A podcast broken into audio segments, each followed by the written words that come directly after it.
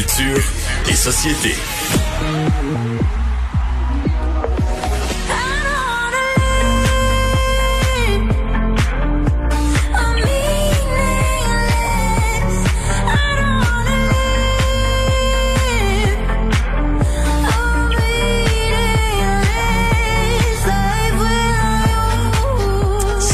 Voix exceptionnelle de Charlotte Cardin qu'on entend chanter ses propres paroles d'un album fantastique auquel nous a initié Anaïs Gertin-Lacroix dans sa chronique Culture et Société. Bonjour Anaïs, content de te Bonjour, revoir. Pierre. De. Bonjour. Mais oui. Alors, euh, Charlotte Cardin fait partie de cette programmation, euh, ben, programmation, fait partie des candidats à- au prix Polaris. C'est un, un prix Polaris, c'est un prix qui est prestigieux, qui est, euh, qui est émis euh, par l'industrie euh, musicale canadienne, mais plutôt en marge, plus- alternative, un, peu comme les gros, des gros, gros prix gamiques qu'on a déjà eu au Québec. Oui.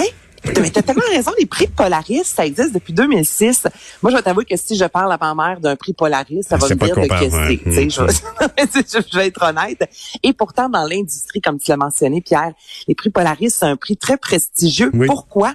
Parce qu'on juge uniquement si l'artiste mérite ce prix-là sans tenir compte du genre musical, sans tenir compte de la popularité. Et ça, ça joue beaucoup parce que très souvent, on va parler de l'album de l'année et Mhm. on se fie évidemment aux ventes. La chanson pop de l'année, c'est celle qui a plus joué à la radio.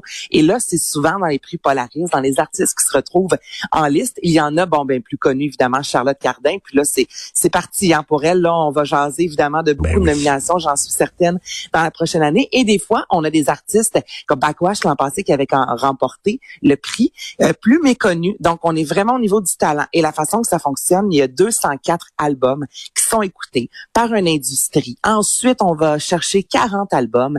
Et ensuite, il y a 10 albums qui seront officiellement en nomination. Et c'est le 15 juillet prochain qu'on va découvrir la liste des 10 albums, des 10 plutôt. Mais pour l'instant, on y retrouve entre autres dans les 40 qui sont en liste Charlotte Cardin, Claude Pelgag Ben pour. Notre-Dame des Sept Douleurs, Mhm. Dominique Fils-Aimé. Mhm. Donc, il y a plusieurs artistes québécois qui, euh, ben, qui rayonnent euh, encore une fois cette année.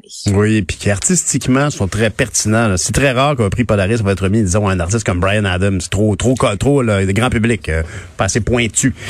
Et puis c'est très, c'est des, des, des candidats, des candidates dont on peut être bien fier, effectivement. En fait, ce sont toutes des femmes, ce que tu viens de nommer d'ailleurs ici actuellement. Là. Fait que c'est vraiment fantastique pour la musique au Québec, pour les jeunes auteurs, autrices, compositrices. Tu veux me parler aussi des grandes fêtes TELUS euh, qui, qui sont de retour? Ça, c'est du côté de Rimouski, c'est ça?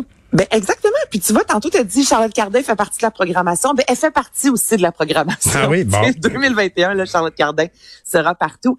Et la bonne nouvelle, le ministre en fait de la santé publique, Christian Dubé, qui a annoncé que tout d'abord au niveau du Canadien de Montréal, entre autres, il pourra y avoir plus de gens dans l'aréna. Et c'est le même son de cloche aussi au niveau culturel. Donc il a dit qu'il voulait vraiment que les babines suivent les bottines et qu'on puisse au niveau culturel euh, avoir le même euh, la même réalité que ce qui se passe ailleurs sur la planète, ailleurs au Québec. Donc, on a le droit d'être maintenant plus de 3500 dans un événement.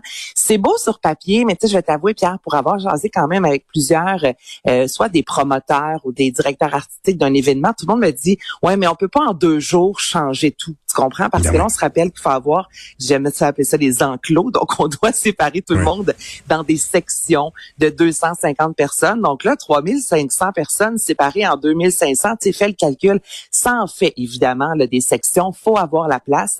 Mais du côté de Rimouski, justement, on s'est dit, on a la place, on y va de l'avant, go et vendre 1000 billets de plus, évidemment, au niveau monétaire pour les, euh, ben, les organisateurs. C'est vraiment une bonne Ben oui. nouvelle, là, ça va faire du bien. Et Charlotte Cardin sera, les Cowboys fringants, euh, Marc Dupré, Émile Bilodeau, Ludovic Bourgeois, Matt Lang.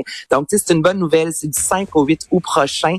Et je pense pas qu'il va y en avoir des centaines cette année des festivals où, honnêtement, plus de 3500 personnes pourront être réunies. Donc, ça fait du bien de pouvoir en jaser. Et là, on veut se laisser sur le 21 juin. C'est le grand solstice. On parle beaucoup des peuples autochtones. Le 21 juin est une journée importante pour les peuples autochtones. Si vous voulez vous les découvrir, il y a effectivement euh, une célébration propre à eux. Ça s'appelle le grand solstice. Mhm, exactement. Donc, il sera diffusé euh, les 20 et 21 juin, notamment à Télé-Québec, ici à RTV, avec Dominique Fils-Aimé, Louis-Jean Cormier, Lisa Pi, qui est l'instigatrice, et qui a expliqué en fait qu'elle s'est rendue compte dans les dernières années, souvent en participant au spectacle de la fête nationale, que les gens n'étaient même pas au courant que le Mhm. 21 juin, c'est la journée pour les Autochtones Ça fait 25 ans cette année. Donc, enfin, on les voit à la télévision, on les entend à la radio et, c'était le désir d'Elisabeth. Merci Anaïs. Bonne journée. Salut, à demain.